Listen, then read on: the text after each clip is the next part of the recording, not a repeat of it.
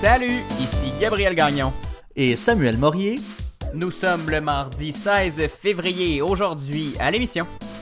La liberté d'expression dans nos universités défendue par François Legault sur Facebook. Les gens perdent leurs emplois, mais la bourse continue de grimper. Qu'est-ce qui se passe avec l'économie? Tout le monde veut son petit bout de Mars. Il y a congestion à l'approche de la planète rouge. Framing Britney, un documentaire qui remet en question le traitement des personnalités controversées par les médias. Et la musique de Caravane et de Charlotte Cardin. Parce que vous méritez des explications, voici une nouvelle édition du matinal de Ceci n'est pas un média.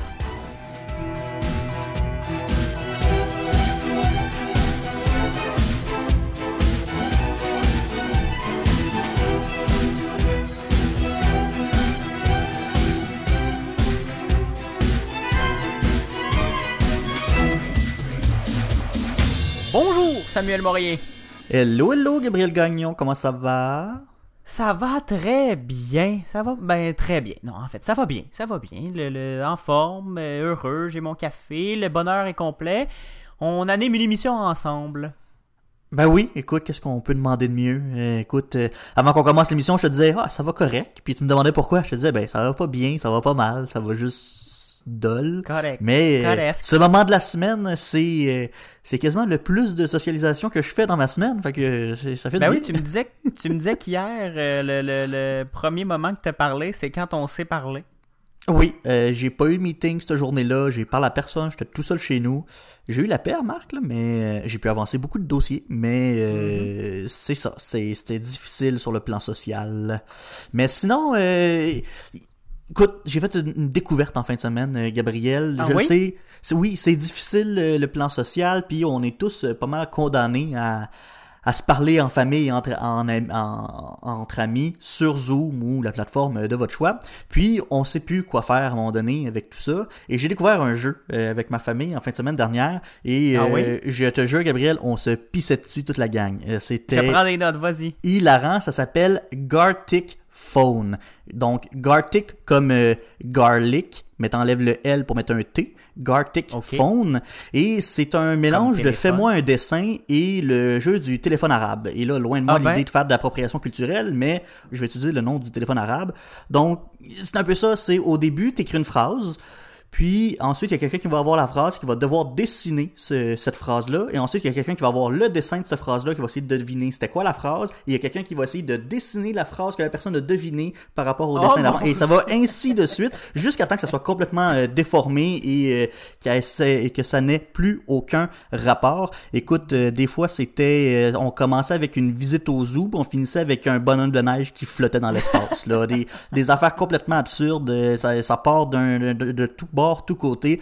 Pour vrai, puis après ça, c'est que ça dévoile étape par étape ce que les gens ont deviné du dessin ou de la phrase d'avant. C'est pour vrai, c'est drôle là. Tu découvres les, ce que les gens pensaient euh, du dessin ou de la phrase. C'est euh, c'est vraiment hilarant. Je vous, je vous invite à, à, essayer ce jeu-là pour vrai la prochaine fois que vous ferez un zoom entre amis ou en famille. Moi, j'ai beaucoup aimé. Mon Dieu, mais tu me donnes, tu me donnes envie. Je, je veux aller, euh, je veux qu'on joue à ça entre amis. Ouais, ça a été, moi, ça m'a été ma révélation de la fin de semaine. Alors, on joue souvent à Scriblio, qui est un jeu de un fais-moi dessin, littéralement, sur le web, et on joue souvent à- au loup-garou, mais euh, ce genre de jeu euh, réinventé, c'est toujours plaisant. J'ai très bonne idée, Samuel, merci. Ben, ça me fait plaisir. Je suis là pour des, des, des suggestions de, de jeux de société, euh, si vous voulez. Un service public. Ouais, ben c'est ça. On est un- une émission de service public. Non, pas tant, mais c'est pas grave. Samuel, on va commencer tout de suite cette émission-là, si tu le veux bien, après cette, euh, cette incroyable suggestion. On parle beaucoup de liberté d'expression ces temps-ci. D'ailleurs, c'est un, un sujet qui est présentement débattu en Cour suprême avec l'affaire Mike Ward qui, qui a débuté hier contre Jérémy Gabriel. Mais c'est vraiment en fin de semaine que ça a parti de plus belle avec François Legault qui a publié un long message sur son compte Facebook pour affirmer que son gouvernement va agir pour protéger la liberté d'expression et la liberté académique. Ça a fait beaucoup de bruit, cette, publication. C'est dans la foulée de, l'utilisation du mot en haine à l'Université d'Ottawa qui avait euh, va- valu une réprimande de la direction à une enseignante. Exactement. C'était vraiment en référence à, euh, à cet événement-là. Puis après, au débat qu'il y a eu sur les réseaux sociaux, il y avait des enseignants qui avaient pris position euh, euh, en supportant l'enseignante qui s'était faite réprimander. L'université qui avait aussi pris position en réprimandant la, dite enseignante, en la suspendant. Et là, ça avait fait un énorme débat de société. Les politiciens en avaient, en avaient parlé à, à ce moment-là, mais François Legault a décidé de revenir sur ces événements-là.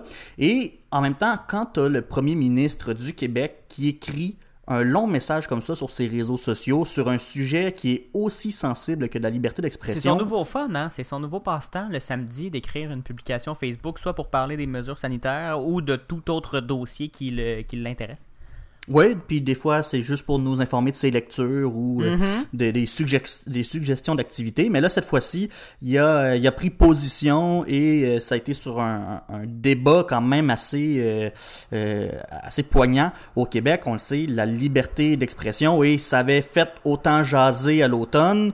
Ça fait encore énormément jaser maintenant parce que on n'est pas vraiment arrivé à un consensus finalement. C'est, on, s'est tous accordé pour dire qu'on ne disait plus le mot en haine, mais le débat s'est comme arrêté là. Qu'est-ce qu'on fait avec nos universités? Et donc, M. François Legault a décidé de, d'agir et de, de, de prendre position sur cette, sur cette question-là parce que il trouve ça préoccupant que des enseignants soient maintenant victimes de cyberintimidation quand ils décident de prendre la parole sur des enjeux de liberté académique ou de liberté d'expression. Je vais citer M. François Legault. De plus en plus de gens se sentent intimidés, ils se sentent forcés de s'auto-censurer de peur de se faire insulter et dénoncer sur la place publique. Il y a beaucoup d'enseignants qui sont sortis en disant j'ai complètement rayé certains trucs de mon plan de cours de peur de me faire reprocher d'utiliser quelque chose de pas correct. Et c'est un peu ça que François Legault dénonce dans son, euh, dans son message. C'est un mouvement, selon ce qu'il dit, c'est un mouvement qui, partirait, qui serait parti des États-Unis et c'est ce mouvement-là qu'il dénonce. Il trouve que ça va trop loin et qu'il y a une poignée de militants radicaux qui forcent la censure de certains mots et de certaines œuvres. Et là, on a peur ensuite de l'enseigner dans les universités et même simplement d'en parler. Dans son message, M. Legault reconnaît toutefois qu'il y a l'utilisation de certains mots qui peut blesser. Il faut reconnaître la douleur de ceux qui la ressentent quand il y a l'utilisation de ces mots-là. Mais selon lui, la juste cause de, de, reconnaître cette douleur-là, ça ne doit pas être détourné par des radicaux qui veulent censurer, museler, intimider et brimer notre liberté de parole. Entre blessure et censure, on doit tracer une ligne. J'ai encore une fois cité le premier ministre. Il a, affirmé que la ministre de l'Enseignement supérieur, euh, Mme Danielle McCann, était en train de se pencher sur le sujet avec euh, les milieux universitaires pour agir rapidement sur cette question-là. Selon lui, nos universités devraient d'abord être des lieux de débat respectueux, sans censure et de recherche de vérité, même quand la vérité peut choquer. Mhm. C'était encore une fois les paroles de François Legault. De son côté, Jacques Frémont, le recteur de l'Université d'Ottawa, a dit au micro d'Alain Gravel qu'il ne commenterait pas le dossier parce que pour lui, c'est un premier ministre d'une autre province. Ça ne le regarde pas. Il ne répond qu'au gouvernement ontarien, l'Université d'Ottawa étant de l'autre côté de la rivière des Outaouais. Merci beaucoup, Samuel. Euh, un dossier très chaud, justement, qui. Euh, en fait, je crois pas qu'on peut euh, se, plaindre que le, premier ministre, que le gouvernement du Québec veuille prendre position pour la liberté d'expression. Après, ça va avoir, on va, on va le juger par ses actions et de, par, son, par son discours, parce qu'il y a des fois tendance à être un petit peu euh, à gouverner par sondage et à être un peu populiste, entre guillemets. Mais à suivre donc un long message de François Legault publié ce week-end. Merci Samuel. Ça me fait plaisir. On s'en va en musique et on vous en fait voir de toutes les couleurs ce matin avec Caravane, le groupe et la chanson La nuit arc-en-ciel. Au retour, le Canada finance des recherches en collaboration avec Huawei. Restez là au matinal de Ceci n'est pas un média.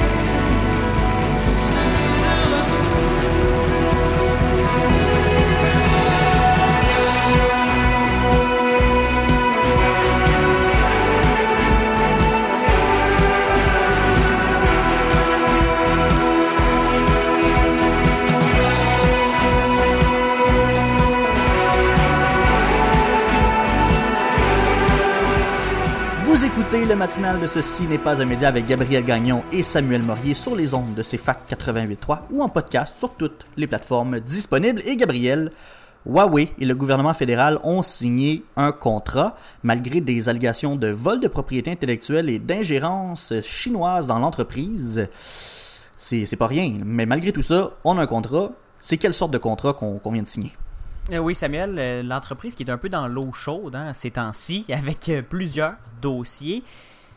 Ottawa et Huawei ont quand même signé un contrat de recherche, même si justement le géant chinois des télécommunications est lié à des craintes pour la sécurité des données et au vol de propriété intellectuelle.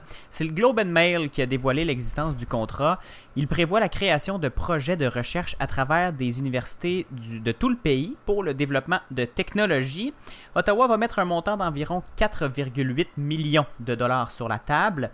Huawei n'a pas voulu parler de montant précis, mais a mentionné que le montant dépassait les 4,8 millions de dollars, Samuel. Huawei n'est pas banni des réseaux de nos alliés, Gabriel. Puis Ottawa s'en va signer un contrat de recherche avec une entreprise qui n'est pas chumé-chumé, avec nos chumés. Exactement. Tu l'as bien résumé, Samuel. Le Canada est le seul pays des Five Eyes qui inclut les États-Unis, le Royaume-Uni, l'Australie, la Nouvelle-Zélande et le Canada, qui n'a pas officiellement banni l'achat d'équipements Huawei pour bâtir son réseau 5G. Faut noter aussi que des universités aux États-Unis, au Royaume-Uni et en Europe ont refusé ce genre de partenariat avec euh, Huawei pour des raisons de sécurité. Mais le Canada n'a pas justement formellement banni. Ce sont les entreprises canadiennes de télécommunications qui ont toutes annulé leur contrat et vont pas faire affaire avec Huawei. Ils n'ont pas, pas attendu que le gouvernement bannisse l'entreprise euh, officiellement pour se détourner de ses services. Mais oui, Samuel, il y a, une espèce de tangente entre tous les pays du monde, ben, tous les pays alliés du Canada qui disent que Huawei serait un danger pour la sécurité de, leur pays et du Canada. Mais le ministre des Affaires étrangères, Samuel, euh, Marc, Garneau, a défendu en point de presse le partenariat avec Huawei en expliquant que la décision relevait du Conseil de recherche en sciences naturelles du Canada. J'ouvre les guillemets. C'est une organisation indépendante dont le mandat est de financer de la recherche prometteuse dans les sciences et dans l'ingénierie. Nous avons un procédé en place pour sensibiliser les chercheurs et les organisations comme le CRSNC de l'importance de s'assurer que la propriété intellectuelle canadienne soit protégée. Tout ça alors que le numéro 2 de Huawei, Meng Wanzhou, est détenu chez elle à Vancouver en attendant un verdict dans, son procès d'extradition vers les États-Unis et que de son côté, la Chine détient deux Canadiens qui risquent la prison ou, encore pire la mort. Donc, euh, nos alliés dans tout ça en pensent quoi? Parce que s'ils bannissent Huawei pour leur sécurité et qu'un partenaire comme, le Canada s'engage avec l'entreprise, ça peut les titiller, les, voire même les déranger, non? Ça, les titille, ça les dérange, euh, Samuel. Mais les, nos alliés dans le renseignement euh, militaire et dans l'espionnage n'ont pas commenté de ce dossier-là précisément. Et en même temps, nos alliés reconnaissent aussi que le Canada est libre de faire affaire avec qui il veut. Mais on va suivre les réactions de nos partenaires de renseignement, Samuel, parce que oui, ça soulève des questions. Ils ont tous banni Huawei de leurs infrastructures de 5G. Nous, on l'a pas fait encore, même si on n'aura pas d'antenne de, de, Huawei, ni de serveur Huawei dans, notre, dans nos infrastructures 5G parce que les, nos telcos n'ont pas voulu, mais le, le, pays ne l'a pas fait. Donc on va suivre ça euh, au fil du temps, Samuel, si ça choque nos alliés. Merci beaucoup, Gabriel. Après la pause, euh, je voulais qu'on parle de la course à l'espace. Bon, Samuel, on va faire ça. D'abord, on va parler de course à l'espace et de Mars, parce que la course vers Mars s'accélère et tu la suis pour nous. Vous écoutez le matinal de Ceci n'est pas un média à la radio à CFAC 88.3 FM et en podcast. Bonne journée. Vous écoutez le matinal de Ceci n'est pas un média. Gabriel Gagnon et Samuel Morier analysent et discutent de ce qui vous touche. Pour aller plus loin que les manchettes, abonnez-vous sur votre plateforme de podcast préférée, visitez le ceci n'est pas un média.com, partagez les épisodes et écrivez-nous sur Facebook et Instagram.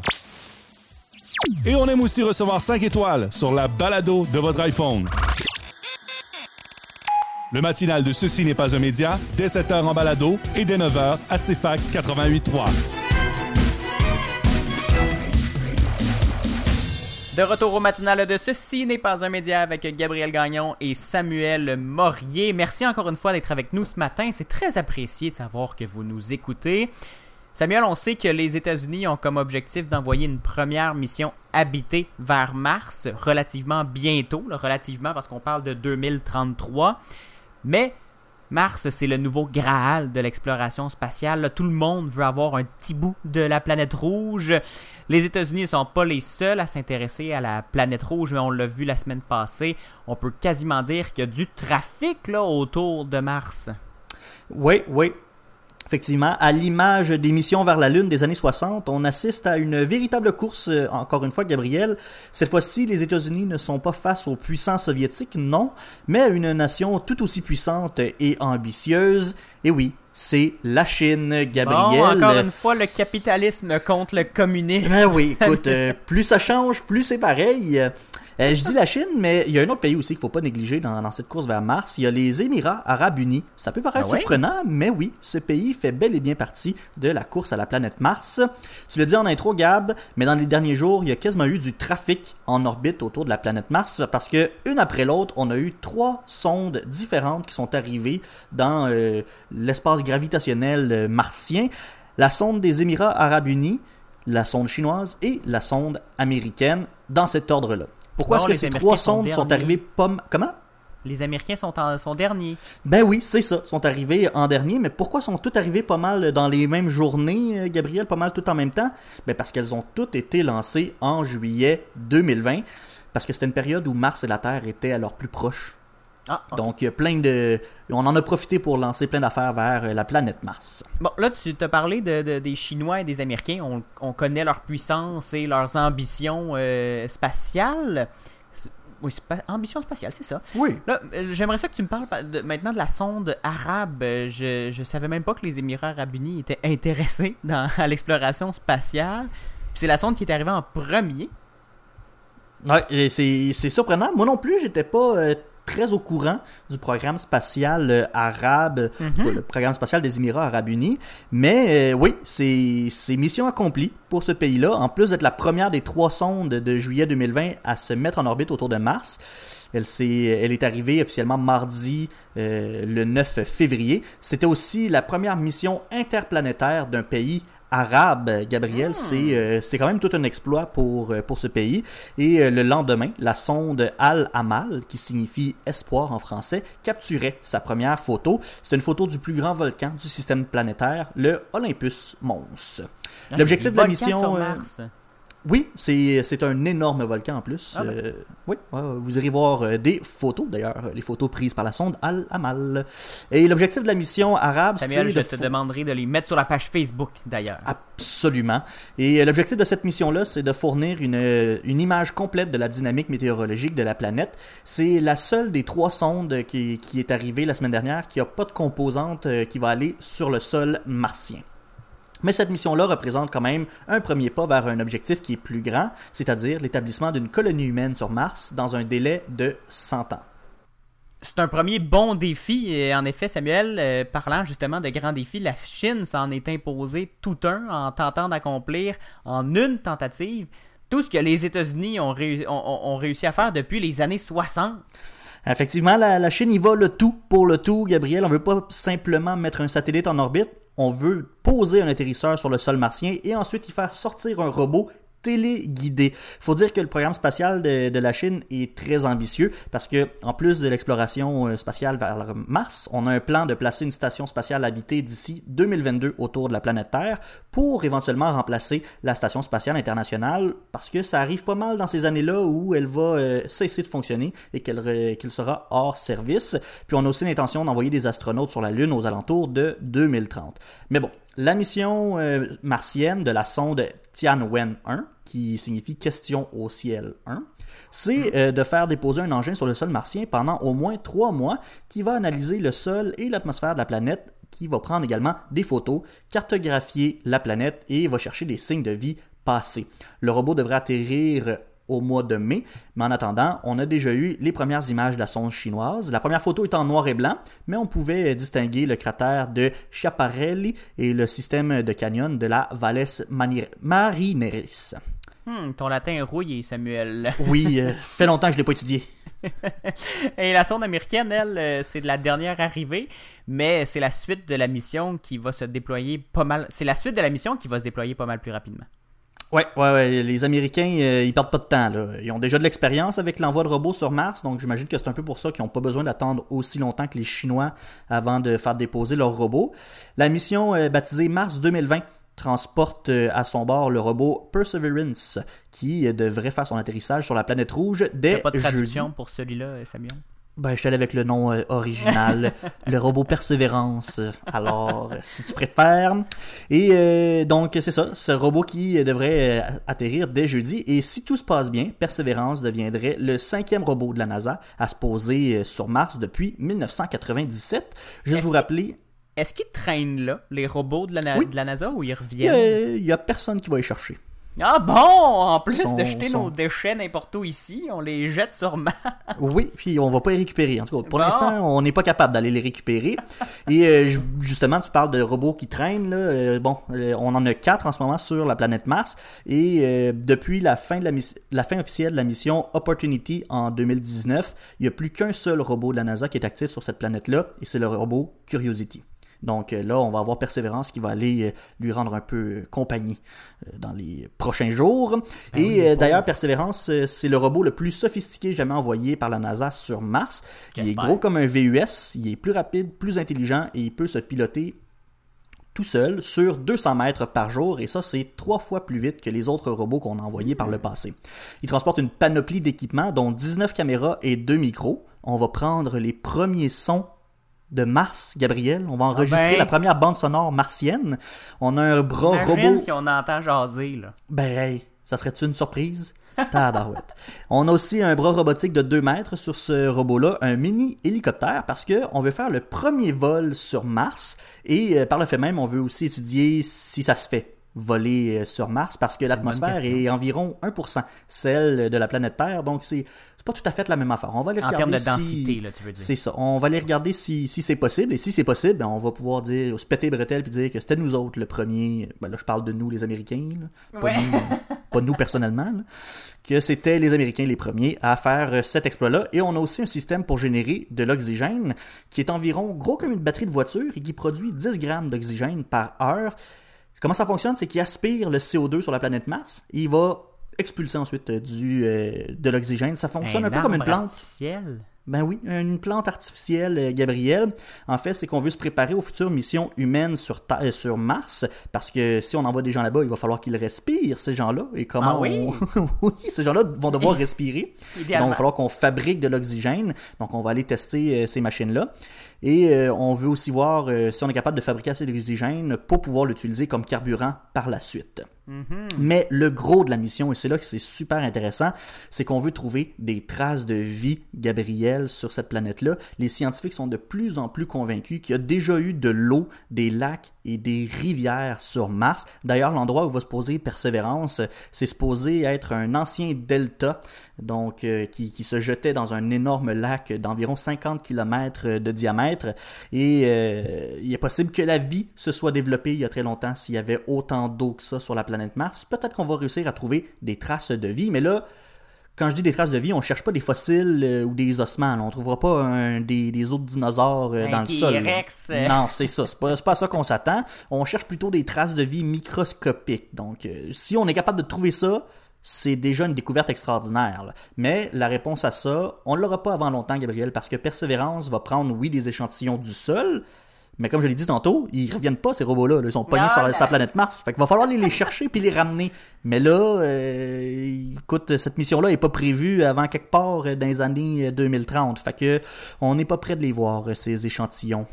Mon Dieu, mais t'avais raison en disant que le robot euh, de la NASA est pas mal plus avancé que les autres. là, sans rien enlever aux, exploits euh, de- de- des Émirats arabes unis et, et chinois, le robot euh, de la NASA il a quand même un- une petite coche au-dessus, là, comme on, comme on Ouais. dit d'habitude. pas mal plus d'outils, puis il est pas mal plus polyvalent. On- mais en même temps, c'est ça, la NASA a quand même l'avantage d'avoir beaucoup d'expérience euh, de ce côté-là. là. Ils, ils en ont fait quatre des robots avant.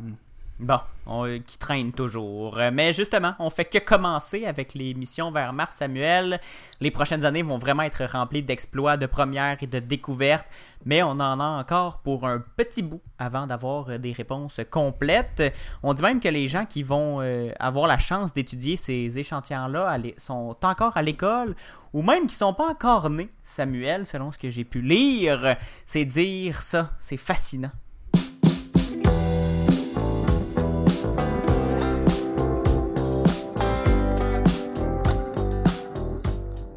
On change complètement de sujet, Gabriel, si tu le veux bien. On, on parle d'économie, parce que l'économie est sans dessus dessous en ce moment. Euh, On entend souvent qu'on est euh, tous dans le même bateau en ce moment avec la pandémie, mais à voir comment vont les marchés boursiers et comment se portent les plus riches, on se demande vraiment s'il n'y en a pas quelques-uns euh, qui s'en sortent mieux que d'autres sur leur dos. Gabriel, tu t'intéresses à la déconnexion entre la bourse, les riches et la réalité. Samuel, sur le plan financier, une grande partie de la population est épargnée par la crise ou se trouve même en meilleure forme, financièrement parlant, parce qu'on on s'entend qu'on n'est pas en, en meilleure forme physique là, ces temps-ci. Ça a l'air que c'est normal de prendre du poids ces temps-ci. Mais le marché du logement, par exemple, est, solide et ceux qui sont en mesure de travailler à distance ont amassé des montagnes d'argent. Ils consacrent notamment ces économies à des investissements qui dynamisent le marché. Mais il faut pas oublier que les mesures de confinement ont provoqué des perturbations majeures pour les travailleurs du secteur des services et d'autres secteurs qui ont aussi été contraints de s'en remettre à l'aide gouvernementale, comme la restauration par exemple. Il y a Benjamin Tal, l'économiste en chef adjoint de la banque CIBC, qui explique que tout, pas juste certains, tous les emplois perdus au Canada étaient mal rémunérés.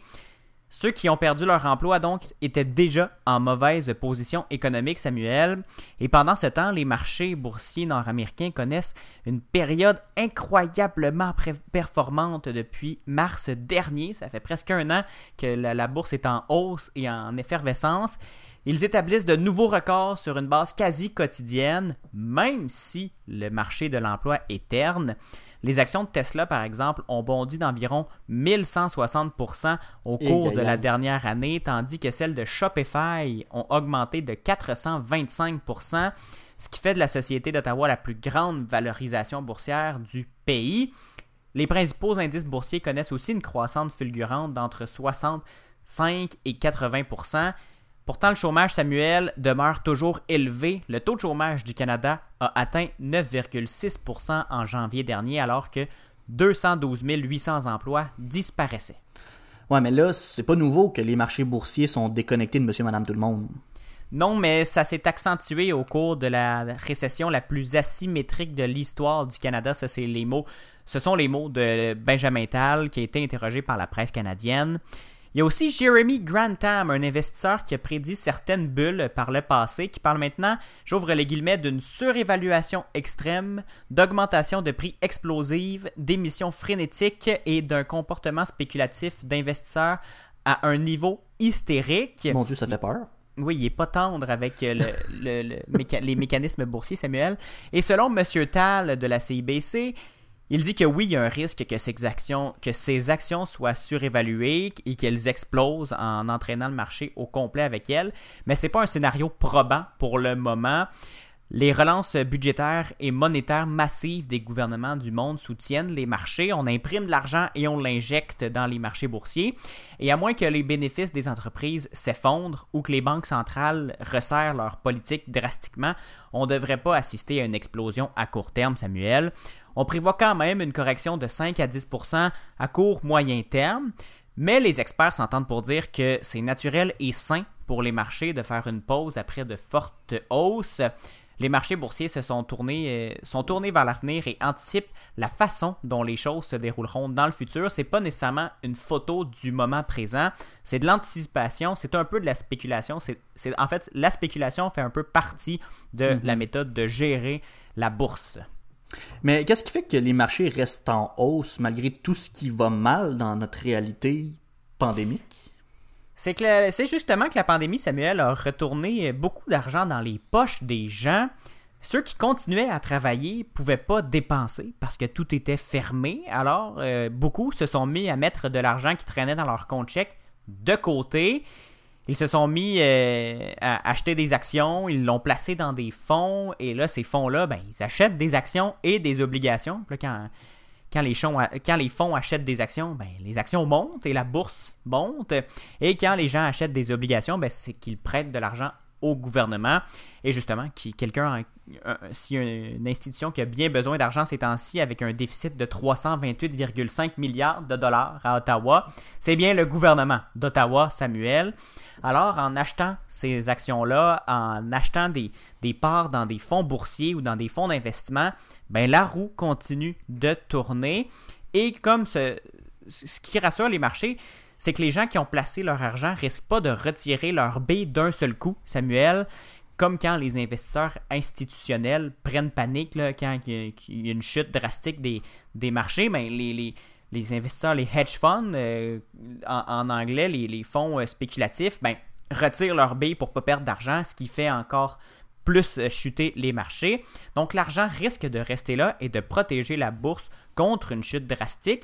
Les gens vont reprendre leur train de vie quand la pandémie sera terminée ou du moins plus calme et cet argent-là va continuer à fructifier et à recréer de la richesse dans les marchés boursiers. Mais comme j'ai dit au début de mon segment, ce sont ceux qui ont pu garder leur emploi qui en profitent. Et ceux qui ont gardé leur emploi étaient déjà bien payés, Samuel. Les moins nantis ont perdu leur emploi et profitent encore une fois pas du tout de cette hausse boursière. Et pendant que ces gens perdent leur emploi à cause de la pandémie, la richesse combinée des 10 hommes les plus riches du monde a augmenté de d'une coquette somme, là, Gabriel, là, Un tout petit 540 milliards de dollars selon Oxfam. C'est Ben oui. euh, gargantuesque.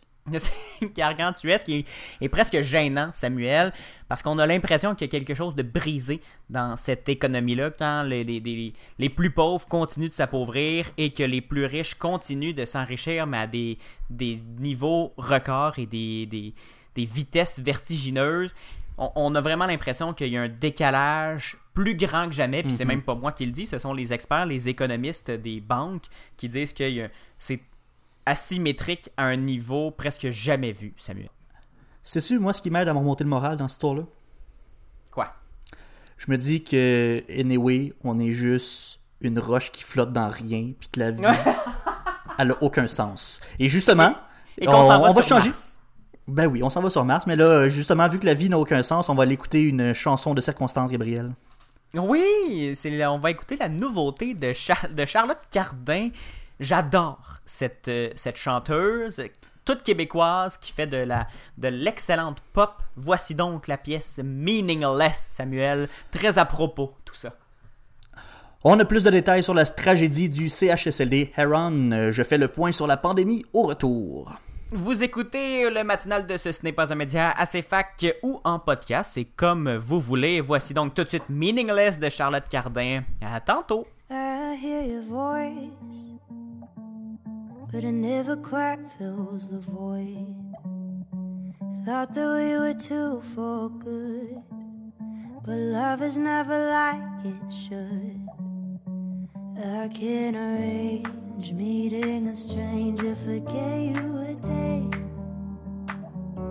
But I can't imagine what even happens beyond the pain. See the sun leading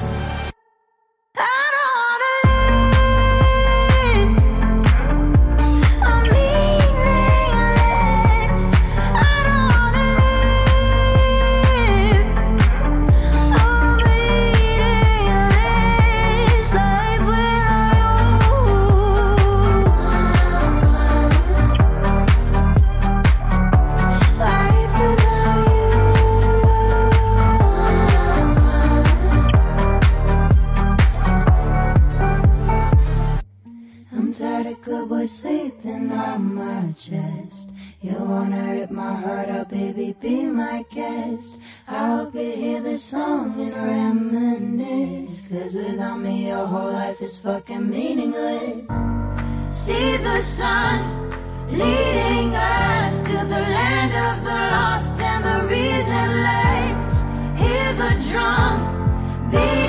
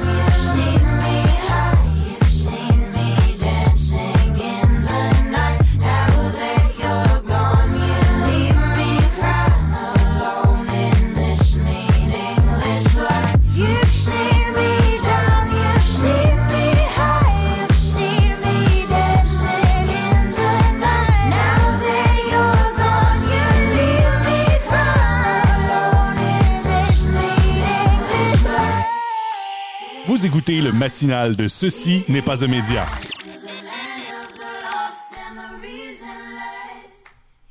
Quelle bonne chanson, Samuel. Quelle chanson catchée.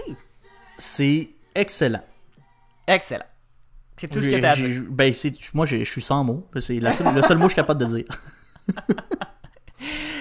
Bon, écoutez ça sur notre euh, sur nos playlists Spotify et Apple Music euh, si jamais vous voulez rechercher ceci n'est pas un média ou visiter le ceci n'est pas un média.com baroblique musique pour les trouver très très très rapidement. C'est une playlist Sa- Samuel que je considère comme franchement excellente. Je l'écoute à temps perdu quand je suis dans ma voiture, j'écoute la Ben, playlist de écoute, si euh, s'il fallait qu'il y ait un prix au gala de la disque pour la meilleure playlist, je pense qu'on devrait le gagner. J'y crois. Je vous crois. Le zzz est un animal aquatique nocturne pour ceux qui n'avaient pas la référence. Samuel, on n'avait pas fait de bloc COVID la semaine dernière. Et là, cette semaine, on se reprend. C'est pas comme si ça nous manquait particulièrement, la pandémie. là, mais faut faire quand même le tour là, de l'actualité COVID parce que c'est important, ce virus-là, même si on est tous plus capables de, de, de le vivre. Donc, on commence par le bilan quotidien, la mise à jour quotidienne. La tendance est encore à la baisse. Ouais, la, la situation reste encourageante euh, malgré tout. Je sais qu'on est tous tannés là, d'en parler, même moi. Écoute, ça me roule dans la bouche quand à chaque fois j'en parle, là, mais Les petits RVR. Oui, c'est ça, des petits RVR, mais euh, ça reste encourageant hein, parce que la tendance à la baisse se poursuit dans le nombre de nouveaux cas quotidiens. Hier, on dénombrait 728 nouveaux cas de COVID-19, ce qui porte la moyenne quotidienne calculée sur une semaine à 943. Ça fait beaucoup de mots, mais en gros, ce que ça veut dire, c'est que en moyenne, sur une semaine, on a 943 nouveaux cas de COVID-19. Par Hier, jour. les décès s'élevaient au nombre de 15, presque tous recensés dans le Grand Montréal. Le nombre d'hospitalisations demeure stable au Québec. On est à 804, soit un de moins que la veille. Et de ce nombre, il y a 136 personnes qui se retrouvent aux soins intensifs. Du côté de la vaccination, maintenant, ça va plutôt au ralenti. On s'y attend. On sait qu'on a un problème d'approvisionnement, ce qui fait en sorte que dimanche, on a seulement injecté 912 doses de vaccins Ben, au c'est- Québec. C'est déjà mieux qu'un dimanche, il y a une semaine ou deux, où on avait vacciné 84 Ouais. personnes. C'est ça, mais au total, on est quand même juste à 294 866 personnes euh, de vaccinées de une seule dose. Là. C'est pas, Ça, c'est pas euh, des gens qui ont reçu deux doses. là. C'est juste des gens qui ont reçu une dose. Donc, on est à 3,3% de la population de Et vaccinés. là là, on est loin de notre profit immunitaire. Oui, oui, on, on est loin encore. Et tant qu'on n'aura pas réglé la situation de livraison de vaccins, ben, on pourra pas faire monter ces chiffres-là, malheureusement. Mais quand même, ça, ça prouve ces chiffres, ces, ces- ces chiffres de nouveaux cas, de baisse d'hospitalisation, de, de nombre de cas à la baisse, que les mesures fonctionnent, Samuel, qu'il faut les respecter, on le répétera jamais assez. Votre masque, vos mains, et pas de rassemblement, s'il vous plaît, ça va bien, on aimerait ça que ça aille mieux. On aimerait ça sortir de la zone rouge, por favor. D'ailleurs, Samuel, tu l'as dit, ce fameux problème de livraison de vaccins euh, est encore bien présent. Ça fait jaser. Les retards dans, dans la- l'approvisionnement créent de l'impatience et on a même vu le premier ministre du Manitoba, Brian Pallister, négocier une entente avec une pharmaceutique de Calgary pour une livraison de vaccins d'ici la fin de l'année. Je pensais que c'était Ottawa qui était responsable de ce dossier-là. Ben, c'est ça. C'est ça qui surprend dans cette histoire-là, parce que 2 millions de doses de vaccins, c'est ce qui a été conclu entre le gouvernement manitobain et Providence Therapeutics, une pharma albertaine. Le contrat est fait, mais ne pourra pas se, concré- se concrétiser. En fait, il va pouvoir se concrétiser seulement si Santé Canada donne son feu vert, ce qui n'est pas gagné d'avance. Mais si jamais ça venait à arriver, ça, et que c'était autorisé, ce serait la première entente passée entre une province et un fournisseur directement. C'est signifi- c'est significatif, Gabriel, parce que jusqu'à maintenant, dans le dossier des vaccins, c'était le gouvernement fédéral qui, euh, gérait tout ça. Mais euh, l'histoire s'arrête pas juste là. C'est pas juste le Manitoba qui a décidé de passer par-dessus la tête à Justin Trudeau pour faire une entente. En plus de négocier lui-même des contrats d'achat, le premier ministre Pallister a accusé le gouvernement fédéral de mettre des bâtons dans les roues des provinces en bloquant volontairement la capacité des, provinces, des provinces à acheter elles-mêmes les vaccins. Et là, L'impression cette- que ça va, euh, j'ai l'impression que ça va faire réagir, puis qu'il y a des gens à Québec euh, qui, qui vont taper du pied pour signer le même genre d'entente. Probablement. Puis écoute, déjà, ça, ça a donné un peu des idées au Bloc québécois parce que le Bloc québécois en a profité pour réitérer une demande qui avait été faite au début du mois, soit divulguer le contenu des contrats négociés entre le gouvernement fédéral et les pharmaceutiques. Dans un communiqué, le chef du Bloc québécois, Yves-François Blanchette, a déclaré, et je le cite, Aujourd'hui, nous constatons une contradiction majeure entre Ottawa et le Manitoba, à savoir que le fédéral pourrait avoir interdit les, aux pharmaceutiques, dans ses contrats, de fournir des doses aux autres juridictions en cas de rupture d'approvisionnement. Samuel, on s'entend que c'est une demande 100% légitime de vouloir avoir accès à ces contrats de vaccination. En tant que, que journaliste, toi et moi, on, on- on- on ne peut que se réjouir de, de- de- de pouvoir lire ou de possiblement pouvoir lire ces, ces contrats-là qui sont gardés secrets Mhm. de- de- de- depuis la signature par Ottawa. On a juste le nombre de doses qui, a été commandé Puis la date. et la date. Fin mars. Pas, de- pas de montant, pas de, de conditions et pas de, de, de- de détails sur les clauses spécifiques à chaque entreprise. Mais c'est ça, puis c'est ce qui fait que ça suscite autant, autant d'intérêt, parce qu'on veut savoir c'est quoi ces clauses-là, s'il n'y a pas des détails dans les contrats euh, qui ne sont soit pas respectés ou qui ont été omis, qui fait qu'on se ramasse dans cette situation-là aujourd'hui. On veut savoir, par exemple, s'il y a quelque chose dans le contrat qui obligerait les pharmaceutiques à conserver la livraison de vaccins au Canada, parce que oui, on sait que Pfizer s'est engagé à fournir X nombre de vaccins d'ici la fin mars, mais est-ce qu'il y a une clause dans ces contrats-là qui empêcherait, par exemple, Pfizer de toutes nous les envoyer la dernière semaine de mars, mettons, puis que tout le reste du temps, ils nous laissent crever de faim? On le sait pas, puis c'est une inquiétude qu'on a, euh, qu'on se ramasse à avoir tous nos vaccins à la dernière minute. Et là, avec l'histoire du Manitoba, ben, on se pose une question supplémentaire. Est-ce que le gouvernement fédéral a négocié des clauses avec les pharmaceutiques qui empêcheraient les provinces de conclure des affaires directement avec les pharmaceutiques? Est-ce que c'est quelque chose que le gouvernement fédéral a fait volontairement? On le sait pas. Puis la seule façon de le savoir, ben, c'est de rendre les contrats publics, chose à laquelle le gouvernement fédéral s'oppose en raison des clauses de confidentialité introduites dans les contrats signés avec Pfizer et Moderna, qui pourraient être, on dit, commercialement sensibles. Ben oui, je pense qu'on. ça donne l'impression, en fait, qu'Ottawa a peut-être pas payé assez cher ses vaccins et que là, il passe dernier dans, le, dans la file d'attente parce que, par exemple, Israël, qui semble-t-il a payé beaucoup plus cher ses vaccins et donc a des livraisons rapidement Mhm. et a une immunité collective euh, record. Le, on- les- les- les ch- la- le nombre de nouveaux cas a chuté drastiquement en Israël parce qu'ils sont vaccinés. Ben, on est en train de se poser la question, on s'est-tu fait fourrer? Mais c'est ça, on s'est fait En avoir gros, cette histoire-là? C'est ça. Mais bon, euh, là, on nous dit que autant que possible, on va publier euh, des informations sur nos efforts d'approvisionnement tout au long de la pandémie, sans mettre en danger l'accès aux fournitures, y compris les vaccins. Et cette semaine, on attend 335 000 doses du vaccin Pfizer qui devrait arriver au pays. C'est la plus importante livraison depuis la première cargaison en décembre dernier. On se souvient tous de la crise des CHSLD du printemps dernier, Samuel, plus particulièrement de la tragédie de la résidence Heron à Dorval qui avait frappé l'imaginaire. Et là, hier, débutaient les audiences publiques à ce sujet et on, on- on a des propos euh, insensés là-dessus. Pas insensés Ah. dans le sens de les gens sont, sont fous, mais dans le sens de c'est c'est- c'est d'une tristesse.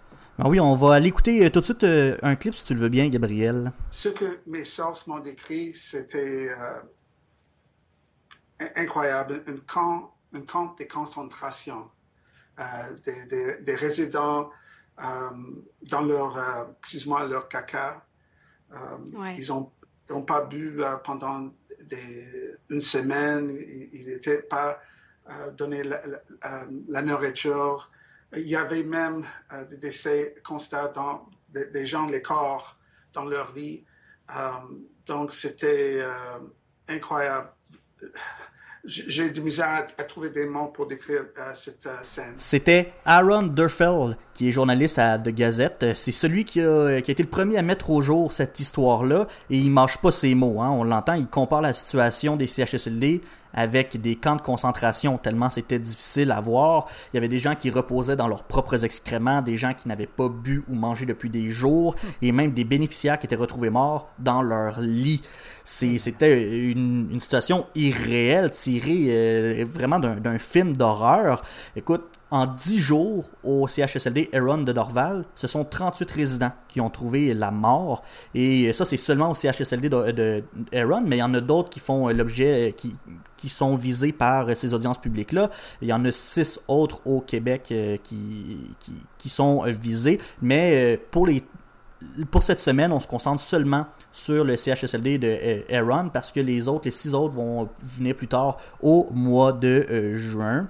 Puis en plus de la mortalité et des conditions de vie exécrables, Aaron Durfell a aussi fait la mention des employés qui n'occupaient tout simplement plus leur poste. Certains étaient malades, d'autres étaient en quarantaine, puis il y avait certains qui avaient tellement peur qu'ils se présentaient juste plus au travail. Ouais, Donc on avait déserté. laissé oui, on avait complètement déserté notre poste, mais s'il y a une bonne chose dans cette histoire-là, si on peut dire que c'en est une, c'est qu'on ça a permis de mettre à jour la de mettre au jour la problématique qui était courante dans les CHSLD et le gouvernement provincial avait ensuite procédé à la formation et l'embauche de 7000 préposés.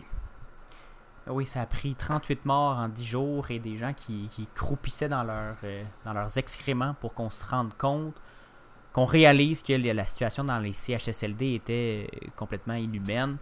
Pas comme si on en parlait depuis les 10 dernières années, Samuel, que ça va mal dans les CHSLD, qu'il n'y a pas assez de monde et que nos, nos aînés euh, sont dans des conditions de vie euh, de bouette, il faut le dire. On va faire une pause, Samuel, et au retour, on parle de Britney Spears. Vous méritez des explications, mais vous méritez aussi d'être divertis. Réécoutez la musique diffusée à l'émission grâce aux playlists Spotify et Apple Music. Écoutez-les au ceci n'est pas un média.com par oblique musique. Vous écoutez le matinal de Ceci n'est pas un média avec Gabriel Gagnon et Samuel euh, Morier. On termine cette émission avec un segment discussion sur euh, Britney Spears. Gabriel, tu l'as écouté comme moi, le documentaire Framing Britney. Le New York Times a enquêté sur le phénomène euh, Web Free Britney parce que l'artiste est sous tutelle. On va commencer avant de discuter là. Peux-tu nous expliquer un peu c'est quoi cette situation-là avec euh, Britney Spears? C'est quoi être sous tutelle? Être sous tutelle, Samuel, c'est euh, c'est quand on est jugé pas apte à gérer ses affaires. C'est souvent des, personnes très âgées et malades qui, euh, qui sont mis sous tutelle légale, qui sont... euh, enfin, on, on donne le contrôle à un proche ou à un, un- un- quelqu'un de neutre, euh, un avocat, un notaire, une banque, pour gérer les, nos, finances, nos biens et nos, euh, activités, euh, entre guillemets, professionnelles. Dans le cas de Britney Spears, quand on est très âgé et malade, on n'a plus d'activité professionnelle. pour nous, en fait, parce qu'on n'est plus capable de s'occuper de nous-mêmes et de nos, de nos affaires. On demande, en fait, la société, la cour, ordonne que ce soit géré pour nous. Et c'est ce qui arrive avec euh, la chanteuse Britney Spears. Elle est sous tutelle, gérée par son père. Ses finances sont gérées par son père.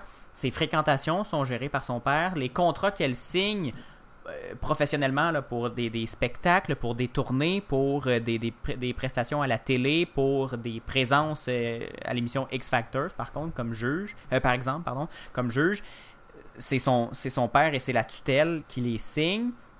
Et ça fait beaucoup réagir, Samuel, parce que on, Britney Spears n'a comme plus de contrôle sur sa vie, même si elle est très productive et très prolifique encore aujourd'hui comme artiste, ça soulève des questions et c'est ce que justement le New York Times a tenté de comprendre pourquoi elle est sous tutelle et qu'est-ce qui fait qu'elle l'est encore. Et là, il y a justement Mhm. le mouvement Free Britney qui demande que la tutelle soit levée. Ça, ça, ça, ça choque un peu, mais il semble qu'on, en écoutant le documentaire, si vous le trouvez euh, sur le web, je vous le, le suggère fortement. Pour le moment, il est disponible sur Hulu aux États-Unis. C'est- frappant à quel point on, on suit la, la descente aux enfers de, de la chanteuse. Mhm. Et on, on comprend pas toujours pourquoi elle est encore sous tutelle, parce que justement, elle, elle est Mais- efficace comme Mais c'est ça, parce Elle- qu'au départ, elle avait été mise sous tutelle parce qu'il y a une période dans sa vie, ça allait vraiment pas bien. On Mhm. l'avait entrée à l'hôpital, on soupçonnait peut-être. Oui, c'est ça, on soupçonnait des. Pas soupçonnait, mais on, on avait des craintes de santé mentale pour, pour, de son côté. Fait que on avait mis une tutelle au début qui était supposée être temporaire, mais le problème, c'est que cette tutelle, au départ temporaire, est devenue une tutelle permanente qui était gérée 100% par son père oui, il y avait un autre avocat dans le portrait, mais on peut se dire, on, c'est pas mal son père qui, qui s'occupait d'elle, puis de, de- de sa carrière. Fait que pendant un moment, on peut comprendre que c'était une nécessité, puis probablement que ça l'a aidé, parce qu'à partir du moment que son père est rentré dans le portrait pour gérer sa carrière, elle est un peu revenue, la Britney qu'on connaissait. Elle a recommencé à faire des spectacles, refaire des, des apparitions à la télévision. Elle a les retrouvé... hospitalisations et le, le suivi professionnel et le- un contrôle plus serré Mhm. de, de- de sa vie lui a permis de s'en sortir. On s'en rend compte. Puis- à partir de ce moment-là, ben, tu sais, on, aurait pu penser qu'elle était fonctionnelle. Et moi, c'est ça que, j'avais comme perception. Je le savais qu'elle avait eu des, problèmes, mais jamais je m'étais douté que euh, c'était pas elle qui prenait ses décisions puis qui signait ses contrats puis que c'était pas elle qui décidait quand est-ce qu'elle chantait puis où qu'elle chantait. J'ai un peu appris ça dans les derniers mois, dernières semaines quand j'ai en- commencé à entendre parler de, ce mouvement-là. Puis c'est vraiment ce documentaire-là qui, moi, m'a m'a mis au fait de, de la situation. Je savais pas que ça faisait 12 ans qu'elle n'avait pris aucune décision pour elle-même. Mais là, je veux faire une nuance importante, je crois, Samuel. Le mouvement Free Britney demande que la tutelle soit complètement levée. Là, on s'entend.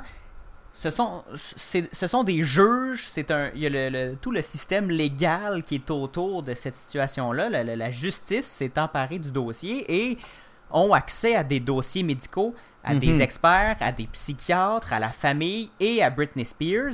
Ces gens-là Et- savent des choses qu'on ne connaît pas, nous. Exact, exactement. Ces gens, le- le- les, dossiers médicaux sont évidemment scellés parce que le, grand public n'a pas à avoir accès aux dossiers médicaux d'une personne euh, privée. Et donc, on, on- la demande, le, mouvement, euh, selon moi, est un peu euh, intense, là, un peu tiré par les cheveux parce que oui, je comprends qu'on veut, on veut le bien de notre Britney Spears, mais le- le- le- il y a un système autour d'elle et il y a, des, des intervenants professionnels autour d'elle. Mais est-ce que, là, la Et question. c'est que- pas une question politique où on peut seulement faire pression pour que nos élus changent d'idée. Là, c'est Exact. c'est de la juridiction, c'est les juges qui fonctionnent selon un cadre établi. Puis on Exact. peut pas juste dire du jour au lendemain, ah bien oui, on, on va lever cette euh, cette tutelle là. Dans ce dossier-là, le père de Britney Spears a des droits, puis il peut demander de garder cette tutelle-là. Il a le droit. Puis mais moi, c'est la problématique que je vois dans tout ça, c'est que en autorisant une situation comme ça, bon, oui, il y a conflit d'intérêts. Moi, à mon avis, je pense pas que c'est sain de, de, de mêler comme ça la famille. Puis Oui, de si ton elle avis. si, si elle est vulnérable, en plus, Br- Britney Spears, je trouve ça, euh, bon, c'est très très personnel, mais c'est un peu, à mon avis, immoral que quelqu'un en profite ou gère comme ça. Mais moi, le, plus gros problème, c'est là où Britney Spears n'est plus, n'est plus traitée comme une personne rendue là. Elle est traitée comme une entreprise ou une machine à faire de l'argent. Puis on me dit tu vas là à telle heure à telle place tu fais ton affaire puis euh, c'est quelqu'un d'autre qui gère toute sa fortune et, tout. C'est là que, que, que, je vois un problème mais en même temps je pense que on, nous on peut être choqué on peut avoir notre opinion mais reste que on n'a pas tous les détails non plus on n'a qu'une seule perception. On ne sait pas ce que les juges les avocats ont dans leur dossier on en a parlé tantôt. Ce sont des, des dossiers qui sont confidentiels peut-être qu'il y, a des, y a des raisons à cette situation-là qui, qui, nous sont inconnues et qui justifient cette, euh, cette tutelle. Mais on le souhaite qu'il y ait des raisons légitimes pour qu'elle soit ben, pour que l'artiste soit mise euh, sous, sous, tutelle pour son bien. On espère que c'est vraiment pour euh, la protéger. Mais sinon, il y aurait, il y aurait raison de, de s'inquiéter et de gratter ce, ce bobo-là. Mais si, on la suit, si vous la suivez sur les réseaux sociaux, là, je suis pendant le documentaire, je suis allé voir ses, ses, ses publications sur Instagram et l'artiste a l'air de bien aller. Euh, Britney Spears a l'air de, bien se porter. Elle est avec ses enfants. Elle est allée à Walt Disney World. Euh, ça, va bien. Elle a l'air dans une, certaine stabilité, ce qui est encourageant. On ne souhaite pas à, un être humain que, sa vie euh, soit sans dessus-dessous constamment. Là-dessus, Samuel, on se quitte.